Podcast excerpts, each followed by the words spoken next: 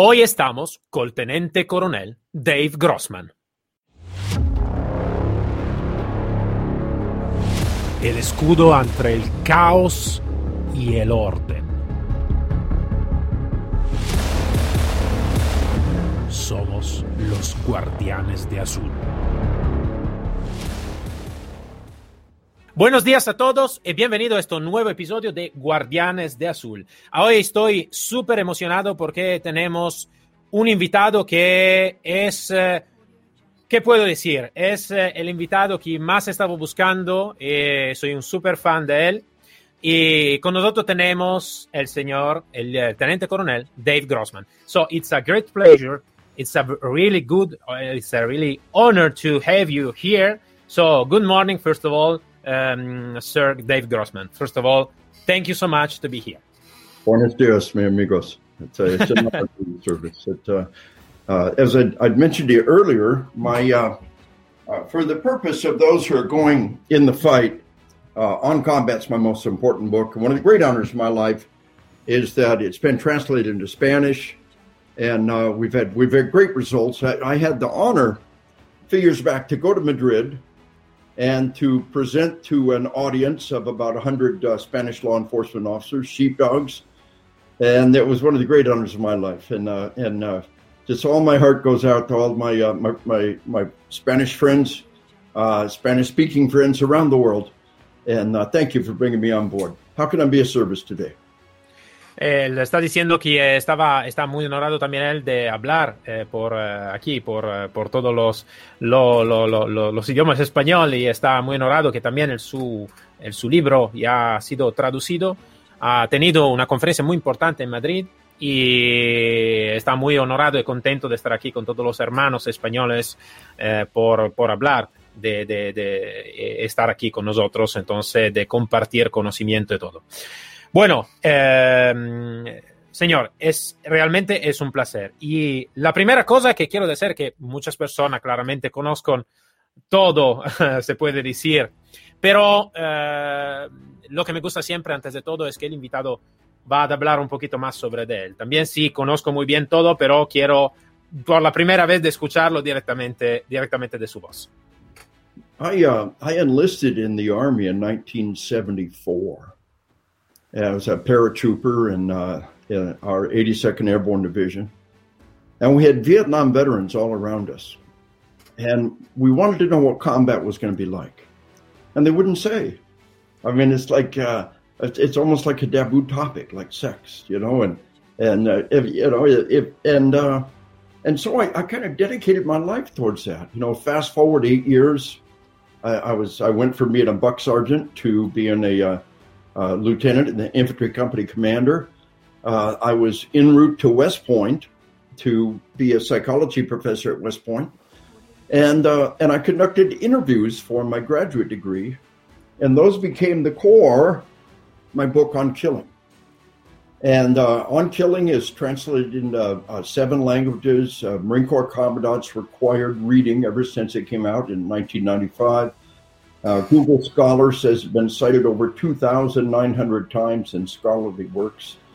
At, uh, what I found out was after this book came out and I was able to work, uh, I retired for the Army in uh, uh, December 1997. And I was able to work with uh, law enforcement officers on a steady basis. They liked what I had to give them. But what I found out was that the truth is that that the act of killing academically interesting, useful, important. But for those who are really in the fight, what was more important is what I turned into my book on combat. I ended up uh, uh, training police in all 50 states. I uh, I train every one of our, our tier one spec ops at one time or another. I train all of our federal agents at one time or another.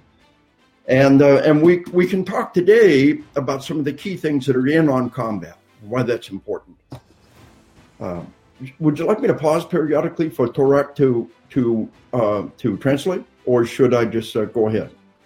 Oh yeah, sometimes it's uh, he mm, he understands it all, uh, but yeah, it, it, he may need it to translate in Spanish. Yeah, because he'll do the translate the translation in Spanish. I'm not that good in Spanish, English, Italian, but I don't get there. you know, interestingly, both uh, on combat and on killing have been translated in Italian for over a decade, and it's really the publisher's bestseller year after year. Uh, really, uh, this has gone out of print in Spanish, but would love to see it come back in print, and would love to see the publisher also do uh, uh on killing. But just to give you some background on this, uh, I have become, by almost any definition, America's number one law enforcement trainer. I believe I'm the only law enforcement trainer certified in all 50 states. But um, in recent years, we've had a massive attack on law enforcement. We've had the defund the police program, Antifa, uh, and uh, this this dynamic of shutting down law enforcement. I want you to ask, think about that. Now, this is a worldwide phenomenon, but what kind of person would think if we had no law enforcement? Empty all the prisons, empty all the jails. No sheepdogs. Yeah, no sheepdogs. Turn off all the laws. What, what would it be like? People say, oh, like that movie, The Purge. No, The Purge didn't empty prisons. The Purge didn't turn off all laws. It would be vastly worse. It would be chaos and despair. And this attack on law enforcement has really gathered a lot of traction. And the current president is kind of sold out to that, that agenda. They, they have become part of his constituents to attack and, and to, uh, to shut down law enforcement or shut down our sheepdogs. They don't like that term. They don't like anything refers to it. You know, it's funny that uh, I've talked across the years about about warriors, and you can talk about social justice warriors. You can talk about frontline medical warriors in the pandemic. But the moment you refer to police as warriors, these people just become enraged, and so uh, uh, it's it's it's hard. And what I want you to understand is that there has been kind of a, an example of what they're doing and, what they've done with me. Uh, there have been article after article attacking me. Uh, I founded the concept of killology. They say, you know, here's this guy who created killology. Criminology is not about teaching people to be criminals. Killology is not about teaching people to kill. It's about understanding the factors that enable and restrain killing in our society. But they don't they don't do that. Uh, it'll be article after article in which they talk about me, but they don't even mention my books. I am uh, a life member of the uh, American Board for uh, American College of Forensic Examiners Institute. I'm a uh, life diplomate on the American Board for Certification of Homeland Security. I've uh, published articles in the Harvard Journal of Law and Public Policy and, and so on and so forth. All of my books, and they don't mention it over and over again. And what I want you to understand is not so much what they've done to me, article after article, which is deceptive. It's that the same thing has been applied to law enforcement in the media almost worldwide. It, it's hard to imagine any journalist would do an article about me without mentioning my books or my, my credentials. But over and over and over again, it happens. And, and it's not so much what they're doing to me, is that this represents, in a microcosm, what they're doing to law enforcement worldwide. Twisted, distorted misrepresentation of law enforcement. The information that is not included. The twisted, distorted aspect of what is included. You know, killology, teaching people to kill. Criminology is not about teaching me criminals, but in a nutshell, this is where we're at in the world today. Uh, large portions of our media have lost all pretense of being unbiased. The attacks on law enforcement, and, and here's where we are today. Uh, the black female police chief of Seattle quit, and the black female police chief of Dallas quit. Now, these are two huge cities. You cannot accuse these ladies of racism. You can't accuse them of sexism. They've earned their way up through the rank the police chief of Seattle said, You're setting me up for failure. I'm leaving. If these ladies can't administer law enforcement, who can? The, the, the movement is not about improving police, it's about creating chaos and anarchy. These people are anarchists. Their goal is to destroy and break down our civilization. And their plan is if we destroy the civilization, then they can come out on top. They don't like how it is right now. They want power. They want to be on top. They will tear down what exists in order to put themselves on top. And worldwide, this this horrendous misrepresentation of law enforcement, this this this lying and this uh, the lie of omission, this deception and misrepresentation, is is horrendously widespread. Just do an online search for my name and find an article in the last two years that, that even mentioned my books or mentioned my credentials or mentioned my background, other than the same consistent story. And this is what is happening to law enforcement worldwide. Now, here's the result of all of this. And I want you to have an understanding for this. This is terribly important. We've got to be able to accurately assess just how bad the situation is. Now, the measurement we usually use is the murder rate. But the problem is the murder rate is being held down by medical technology. The docs are saving ever more lives. So we have a, a major UMass Harvard study that tells us if we had 1960s level medical technology in the 1990s, the murder rate would be three to four times what it is. Just between the 60s and the 1990s, medical technology cut murder to a third or a quarter of what it would otherwise be. And the leaps and bounds of life saving technology since then are astounding. One medical expert says tourniquets alone have probably cut the murder rate in half in just the last decade. I asked my audience, I have, you know, 500 police officers. How many carry tourniquets? How many carried tourniquets 10 years ago?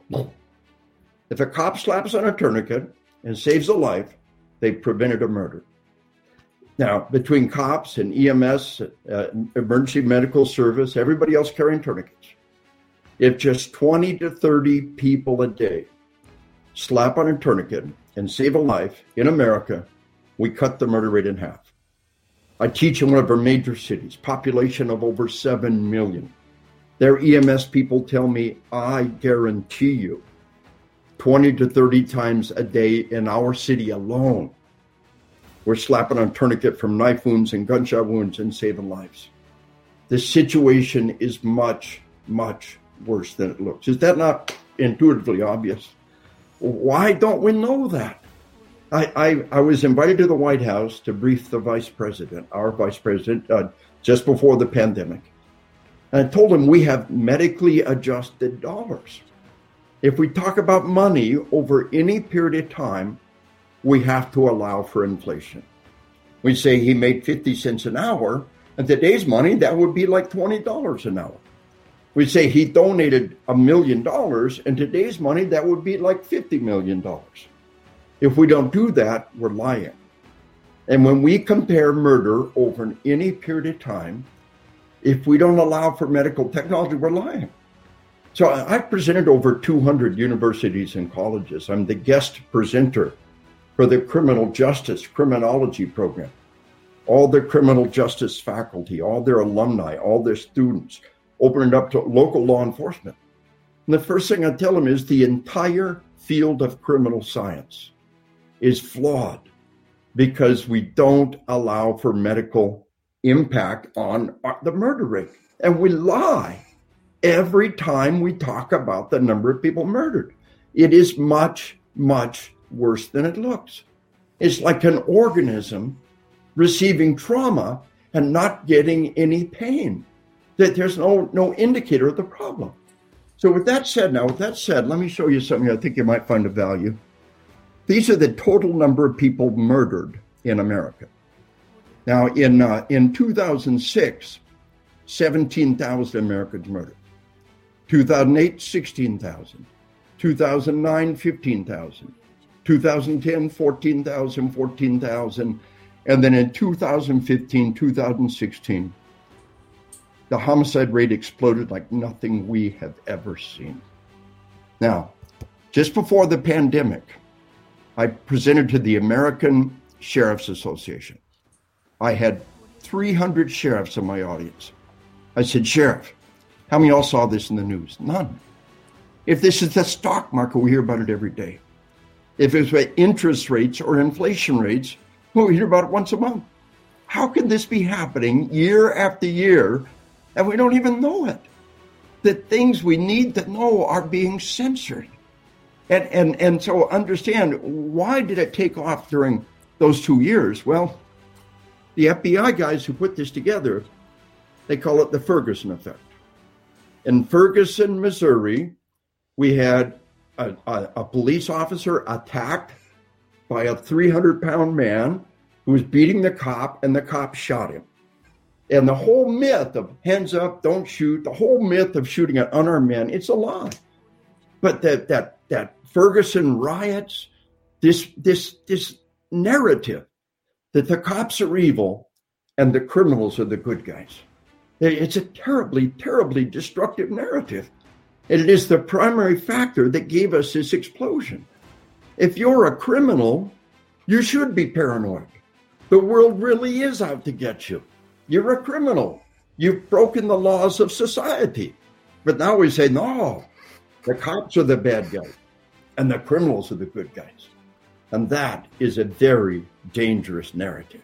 Now, the one place that did talk about this, if we put it in perspective and say, okay, now here's here's uh, here's 1960, and here's 2015, and that blip I showed you, there, there there's that little blip I showed you when you look at the larger beam. But if we allow for medical technology, what do we know? In the 1990s, you have to triple or quadruple the amount of murders to reflect what was actually happening. And if we extrapolate that data out, it looks like this. It's through the roof. It's insane. But nobody is reporting it. And nobody is reporting the fact that, that medical technology is holding down the murder rate. This is a fundamental lie that everybody gets right away. We get it. Medical technology saving lives, tourniquets, the incredible leaps and bounds of life saving technology from 20 years of war is saving lives every day. Now, with all that said, in 2020, in 2020, the murder rate exploded like nothing we have ever seen. And by the way, I, I, I do a lot of work in Canada. The exact same blip happened in Canada during almost the exact same time frame. The same dynamic is in play. But here's an article from the Wall Street Journal, 24th of January this year, Heather Mac Donald. And what she said was, and this is huge, in, in, in 2020, in the year 2020, we saw a, uh, a, a, a horrendous increase, a 37% increase in homicides. Now, this is a survey of 57 large and medium cities. In 2020, a 37% increase in homicides in, in one year alone. There has never been anything like this in the history of our nation. They're going to try to blame it on the pandemic, but it's not. It's the George Floyd riots. It's the defund the police. It's the Antifa. We saw it happen with Ferguson. Now we're seeing it happen again. The series of riots around the Minneapolis Police Department and the death of a guy named George Floyd, those riots have done more harm uh, in in this, in in money than any riots in the history of our nation in inflation adjusted dollars. And and, and 2020 is like nothing we've ever seen before. And I submit to you that similar things are happening nationwide if we just look for it. But 2021 is even worse. In the first two weeks of 2021 compared to 2020, what we see is uh, shootings in South Los Angeles up 742%. Uh, we, we see Oakland homicides up 500% in just the first two weeks of this year versus last year. New York City murders up 14%. Now, why is it 500% in Oakland and LA and uh, only 42% in New York? Well, California is a broken state. California has completely emasculated law enforcement. California is leading the way on this whole dynamic of defund the police and empower the criminals. It's up everywhere, but it's up much, much worse in these cities like Seattle in Portland, Minneapolis, and almost all of California, in which we followed this model of, of putting handcuffs on the police officers and empowering the criminal. And this is leading us on a tragic, tragic path, and nobody knows about it. This article in the Wall Street Journal, this should be headline news in every every newspaper in America, and nobody's even heard about it. It's bad. It's very bad. And the people we rely on, the media, are, are simply lying and deceiving and misrepresenting the situation. Again, imagine a body enduring trauma. We're cut, we're shot, we're, we're, we're traumatized, and we don't even know it because the pain receptors have been shut down. It's bad, and it is worldwide. Now, if we allow, again, we look at this 2020, if we allow for medical technology, remember this line? Remember this line right here? Well, if we add 2020 in there, that's what we got happening in one year alone. That's just one year. And we, we've seen more homicides increase in one year than any 10 year period in the history of our nation. That was 2020, and 2021's even worse. This is bad. And what this means to law enforcement believe in who you are, believe in what you do. Even when the world tells you that you're wrong, even when the world tells you that the criminals are the good guys and you're the bad guys, you must believe deep in your heart in who you are and what you do. We've got to stand up against this. Now, another piece of info, info I want to show you here when we every year cops have better body armor, better tactics, better training. You know, in 2011, a record number of U.S. Marshals were murdered in the line of duty in America. The following year, no Marshals were murdered. They transformed the way they did business. We lost Marshals, we, we, we got better. So the only good measure of the problem is what I call the year over year increase in cops murdered comparing again medical technologies holding down the number of dead cops body armor tactics training technology. The only good measure of the problem is the year over year increase in cops murder now this is from uh, straight out of the, the uh, uh, international association of chiefs of police. These are the number of cops murdered in america. And we see and these are ambush deaths. These are ambush murder deaths.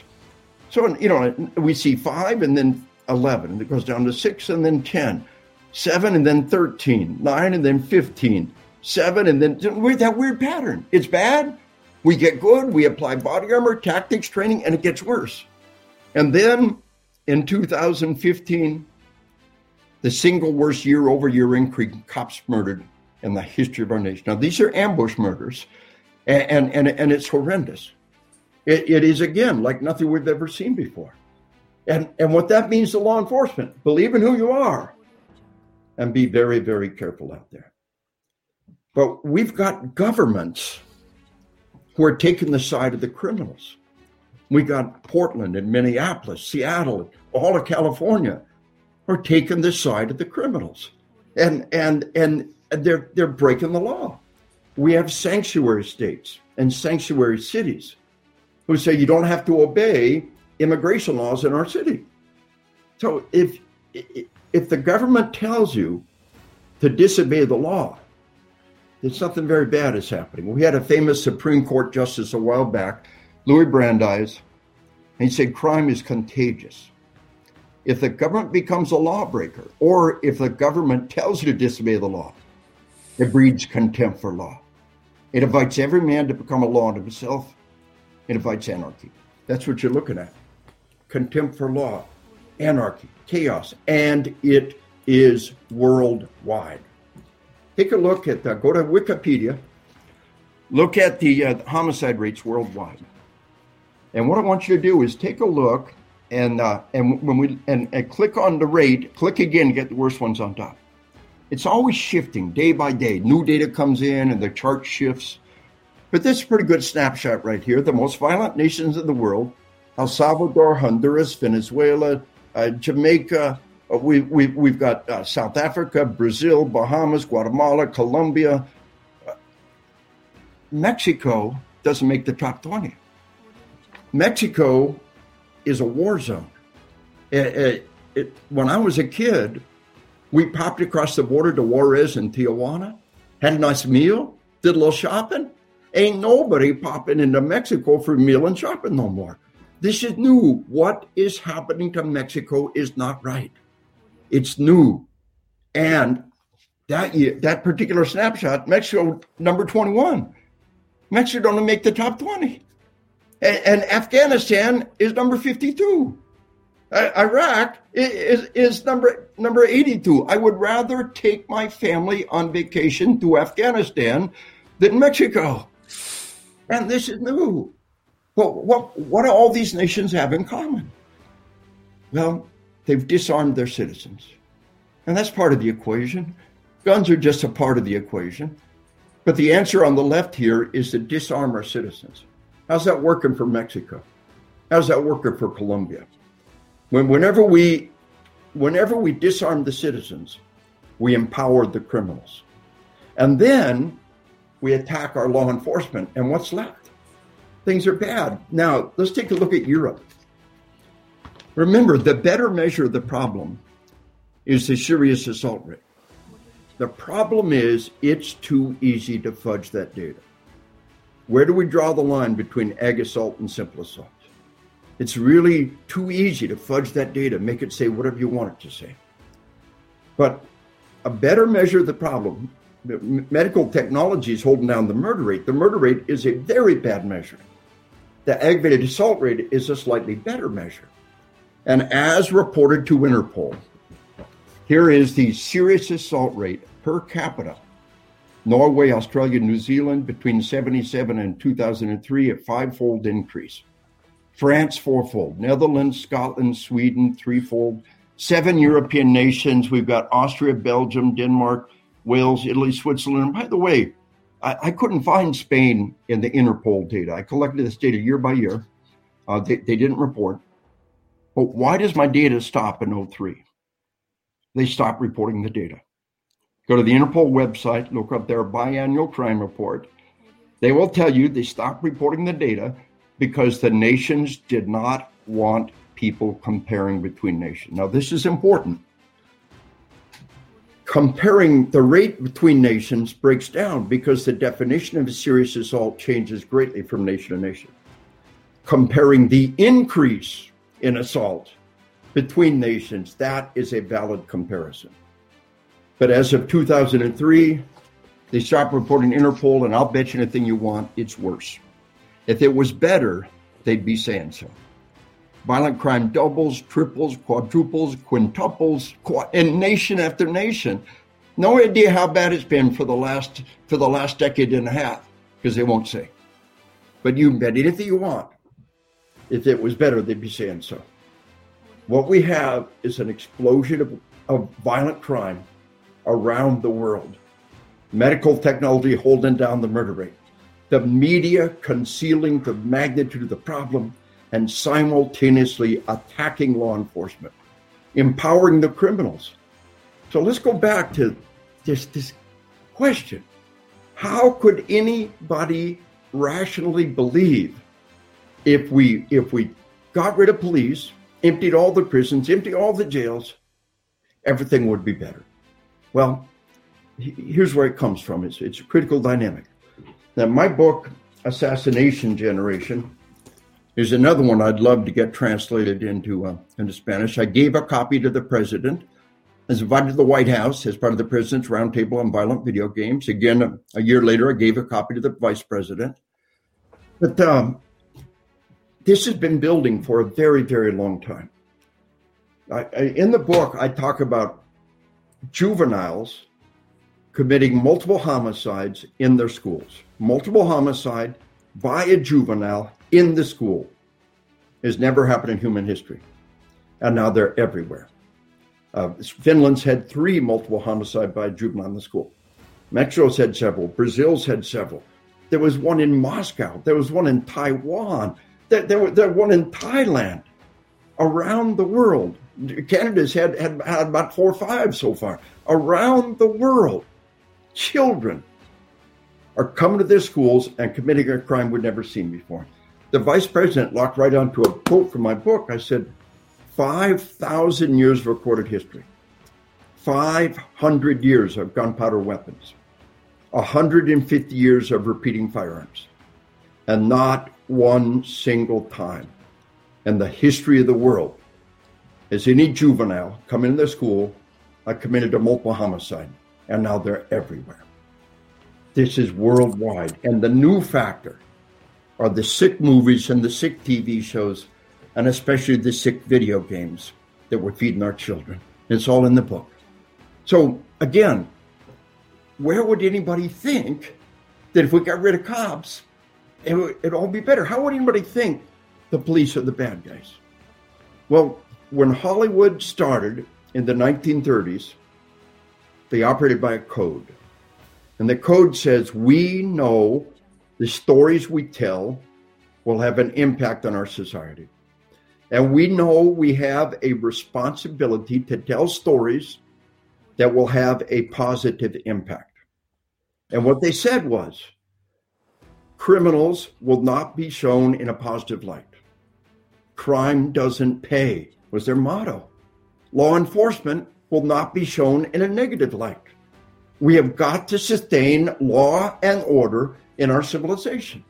And depictions of criminals in a positive light, depictions of law enforcement in a negative light, we know will have great harm on our civilization.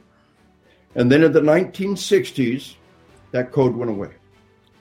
When I was a kid, I wanted to be Marshall Dillon on Gunsmoke. I, I had the lunchbox, yeah?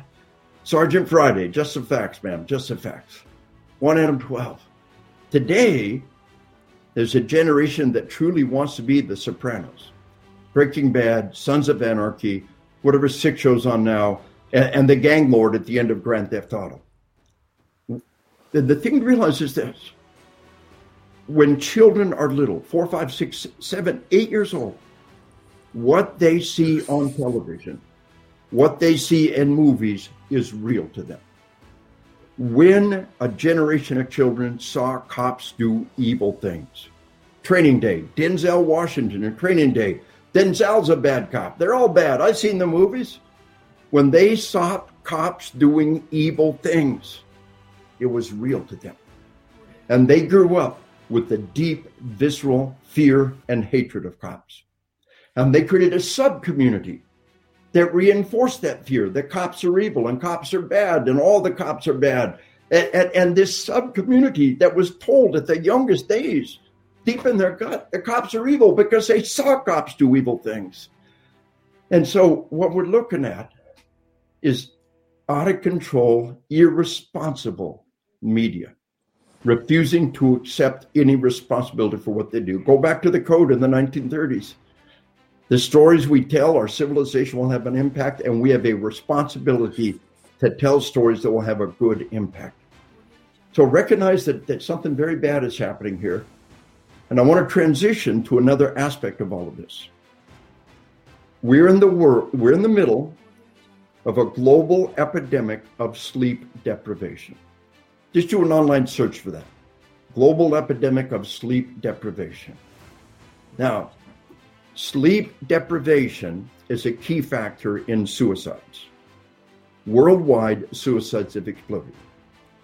The thing to understand is what sleep deprivation does is it makes you stupid. You, after 18 hours without sleep, your impaired judgment equal to being 0.08 legal drunk. After 24 hours without sleep, your impaired judgment, your judgment is, is flawed, impaired equal to being 0.10 above legally drunk. Two nights without sleep, and you are psychotic. Any graduate of Army Ranger School would have about hallucinations on the third day without sleep. And, and, and folks, we have people, they go to work, then they get home and they play video games all night long. All night long. Then they go to work, and now they come home and they play video games all night long. Now they go back to work and they're on the third day without sleep. And I will tell you from personal experience in Ranger School, on the third day without sleep, You will hear things and see things that see things that are not there. And this, this epidemic of sleep deprivation makes people do stupid things. The ultimate stupid act is suicide. Every living organism has a powerful drive to self preservation. To take your life, to commit suicide, is not a natural act. You have to have profoundly impaired judgment to take your life. Alcohol and suicide has always been related. Alcohol creates impaired judgment. You make a bad decision. You never get a chance to, re, to, to revisit it. it in, when, the, when the Soviets were running Russia, Russia had one of the most horrendous suicide rates on the planet. And they brought suicide down by strictly rationing and limiting alcohol. Well, the communists collapsed, free enterprise, alcohol for everybody, and, and Russia had a horrendous suicide rate. And Russia has led the world in recent years on bringing suicide down. You know how they did it? Strictly ration and limit alcohol. But far more pervasive than alcohol is sleep deprivation.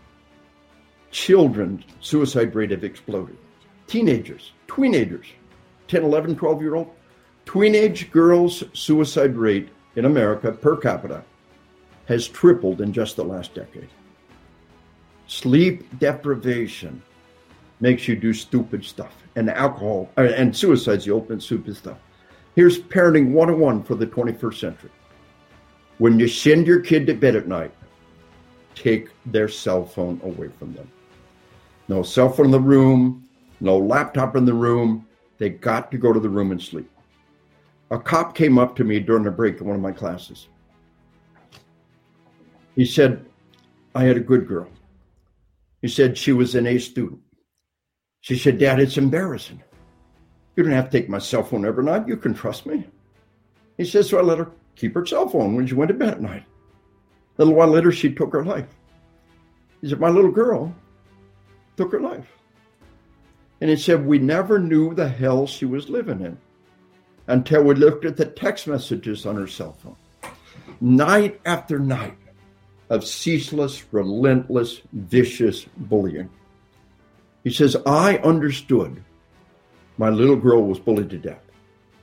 What I didn't understand until now, she was sleep deprived, tormented, and bullied to death in front of my eyes, and I let it happen. He said, I can't ignore that text message in the middle of the night. How, how can you expect our children to?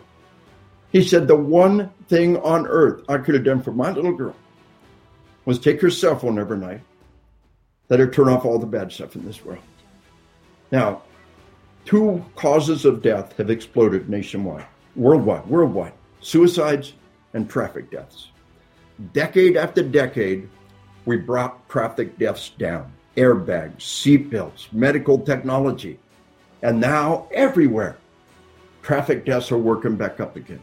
What is the new factor? sleep deprivation. We all know that sleep deprivation is a critical component in traffic accidents. And a huge increase in sleep deprivation is, is, the, is the new factor. There's one other dynamic going on here. Remember the, the intrusive media, your kid on the cell phone all night long, and especially the video games. The video games are designed to be impossible to turn off. Adults are playing the games until they die. Adults play the game wearing diapers, mess themselves, wet themselves with a sick because they can't leave the game. These games are, are addictive to adults. Children are being devastated by it. They play the games all night long. And, nobody even knows that they've gone all night without sleep because they play this addictive, uh, disruptive game. It's also sending violent messages combined with sleep deprivation. But the, the, the final ingredient is the opiate epidemic. Sleep deprivation creates chronic pain. Again, do an online search. Chronic pain, sleep deprivation. Boom, come right up. When you're sleep deprived, the tendons and the muscles never get a chance to fully relax. and you get chronic pain. Doc, I heard all the time. Give me a pill to fix it, Doc. You don't need a pill. You need more sleep. And you need to cut off the caffeine shortly after lunch. Mega doses of caffeine late in the day is stopping us from getting deep cycle sleep. A worldwide epidemic of sleep deprivation and mega doses of caffeine is the new factor in opiate and opiate overdoses. Prescription opiates have always been there. Why are they suddenly the drug of choice? Why does everybody want it? So here's the thing the head of Netflix, major online provider, said his number one competitor is not other online providers. His number one competitor is sleep. The corporate policy of this industry is to steal your sleep. They don't care that it's killing people. They don't care that it's killing your children. They don't care that they're responsible for traffic deaths and drug overdoses and, and suicides. They don't care. All they want to do is sell their product. They're not going to tell you your kid doesn't need a cell phone. They're not going to tell you take their cell phone when they go to bed at night. The video game industry is not going to put a label on that says it's 10 o'clock, it's time for you to go to bed. The, the video game industry rates their games, but they refuse to enforce it and they won't label it. They don't say on Fortnite, this game is rated T, 13 and above. If you're below the age of 13, you should not be playing this game. They don't say that. They're not going to tell you not to play their games, not to take their stuff. Their policy is to steal your sleep, and they don't care. They're like the tobacco industry, fighting tooth and nail to sell tobacco to children. And it's all about money. So, this dynamic of sleep deprivation this dynamic of, of, of, of traffic deaths and suicides and opiate overdoses. They know they're guilty. They know they have blood on their hands and they don't care. What's the answer? Attack police, attack law and order. The people who are systematically lying, deceiving, misrepresenting the problem. If people knew how bad it is, if they honestly reported the murder rate, allowing for medical technology, if they honestly reported the problem and th- we would turn on them and we would hold them accountable. But they censor any information that points a finger back at them. And attacking law enforcement and undermining our civilization is just the cost of doing business for them. Now, this is the dynamic that we're involved with. And, and, and I want you to understand that sleep deprivation is killing us. The major killer of cops worldwide, suicide and traffic deaths. And if we gave a damn about police survival, if we gave a damn about police suicides and traffic deaths, we would mandate sleep for law enforcement. There's a reason why airline pilots are required to log enough sleep, and truck drivers, nuclear power plant operators, tugboat operators, Amtrak engineers, ferryboat operators, many, many others required by law get enough sleep, but cops aren't. If we truly cared about law and order, if we truly cared about law enforcement, we would mandate sleep for law enforcement like airline pilots. The person who decides whether or not to shoot your kid should be the best trained, best qualified individual held to their very highest standards. And so we're on this downward spiral. We're sleep deprived. Cops do something stupid, is caught on video, and it's played day after day after day. Millions of cops around the world, the one who does something stupid, out of all those millions of cops around the world, the one that does something stupid, they're on the news night after night after night. And so just recognize how desperately bad the situation is. But I want to show you the answer. There's one thing in the universe you can control it's yourself right now. If we give weight to bitterness, if we give weight to cynicism or complacency or denial, that's the one thing we can control. And you've given the world a victory with your own hand. You see, I, I, I like to give a photograph. And uh, it's, uh, it's one of four kids being held hostage, and cops got him out a window. Now, marked out the name of the criminal. I never say the name of any criminals. We have irrefutable scientific evidence. Every time the media tells us a name and shows us a picture of a criminal, they're inspiring others to do the same. We, most people remember the New Zealand mosque massacres in New Zealand. The Prime Minister of New Zealand said, We will never say this man's name. We will never show that man's picture. Finally, somebody gets it. That's punishment. Make them nothing. Make them nobody. Refuse to even say their name. So I marked out the name of the criminal. Remember little Tori Kennedy, four years old. One of four kids being used as human shields. Cops got him out a window. They're physically screening him with their bodies. They're physically protecting him with their bodies as they move away from danger. Look at that little hand gripping that jacket. Look at that little face pressing that jacket. Somewhere deep in that young man's soul, he knows. At the moment of truth, the sheepdog will be there for him. Every bad thing that happens is an opportunity for us to be there for them with courage and compassion. It's the worst at times, it's the best at times. And the good news is you have job security. And the good news is the world needs what you have to give. And every bad thing that happens is an opportunity to be there for them with courage and compassion in their darkest hour. I believe courage and honor will defeat hate and fear every time. I believe in truth, justice, and our way of life. And I believe that love is my powerful force.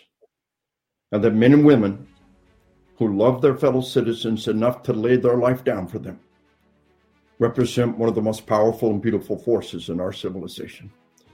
My message to law enforcement is believe in who you are, believe in what you do. We have never needed you like we need you now. As we love our family, as we love our community, as we love our nation, as we love our God, as we love our way of life, now is the time to walk out that door and give 100% and believe in who you are and believe in what you do. So that's kind of a condensed version. I appreciate Commandante Zero. I appreciate your patience as I as I try to hit what I think is the high ground of the time available. Uh, and, uh, you know, we can also talk about what happens in a life and death event. Uh, 85% of cops have diminished sound. How could we have had 500 years of gunpowder combat, not let people know, oh, the shots will get muted in combat? Tunnel vision. Bad guys have tunnel vision too. A lateral movement can take you right off their radar screen. Uh, autopilot. You don't rise to the challenge at sink level of your training. Slow motion time is real and it absolutely blows people's minds. Memory gaps. Half of all trained seasoned cops had gaps in the memory. One out of five just flat remembered things that did not happen. We didn't know about these things before we go into combat, and they're all in my book that uh, that I, I commend your attention. And even more important is to understand what happens after combat. To know that this is not PTSD, it's a normal response, and to know how to respond to that dynamic.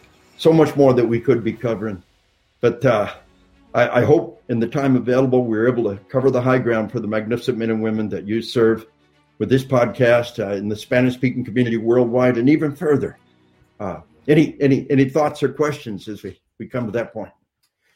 Ah, seguro, seguro que y no quiero de cortar nada para traducir porque es, espero en el traducirlo después porque eh, la, la, esta, esta realmente es eh, más que ser una entrevista, es, es una sesión de entrenamiento real y me ha gustado muchísimo y, y estaba pendiente de toda, todas las palabras.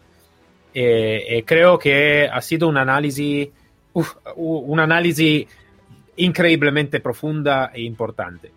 Eh, sí que sería interesante, claro, eh, compatiblemente con, con, con, el tiempo y todos los, los los trabajos que claramente tú tienes de tener otra sesión en, el podcast para compartir más conocimiento y eh, para dar más enfoque también en lo que, se está diciendo, porque realmente es increíblemente importante, porque como bien estabas diciendo, lo que está pasando es eh, global, es en todo el mundo está pasando, tanto en Europa como en América, en América Latina.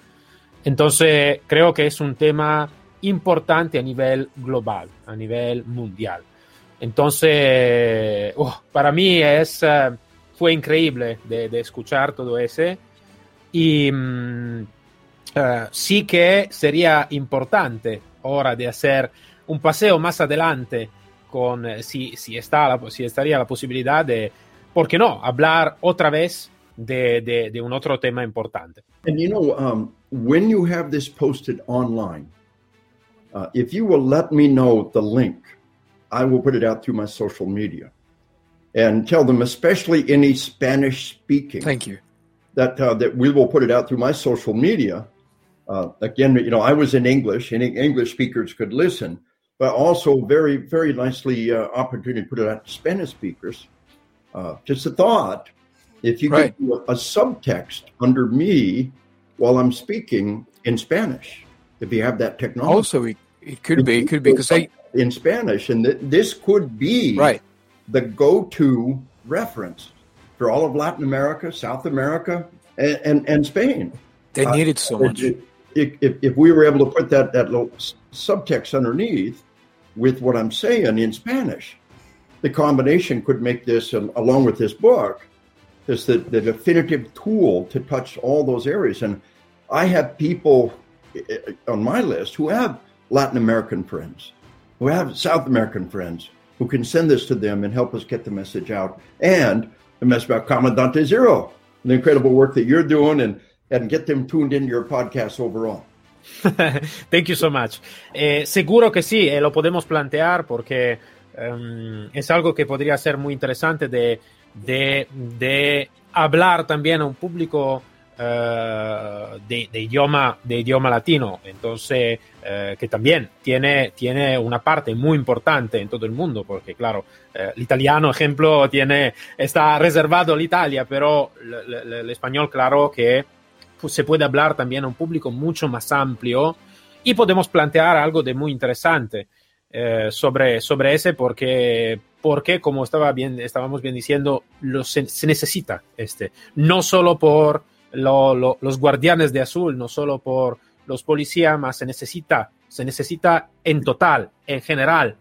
Entonces, mm, eh, creo que podría ser una muy buena idea. No podemos hablar eh, podemos plantear, creo, algo de muy interesante. You know, uh, we have our Sheepdog Kids book. That uh, Sheepdog I didn't know that. Ah, and it's uh, in in the end of it, it has the original sheepdog essay. So, but Okay. uh, and this is, you know, I'll, I'll show you something here because it, the children get this, and it's kind of important. We say the the sheep will die, protect the ones they love. Only a sheepdog loves enough to die for other people's loved ones. But that don't make them heroes.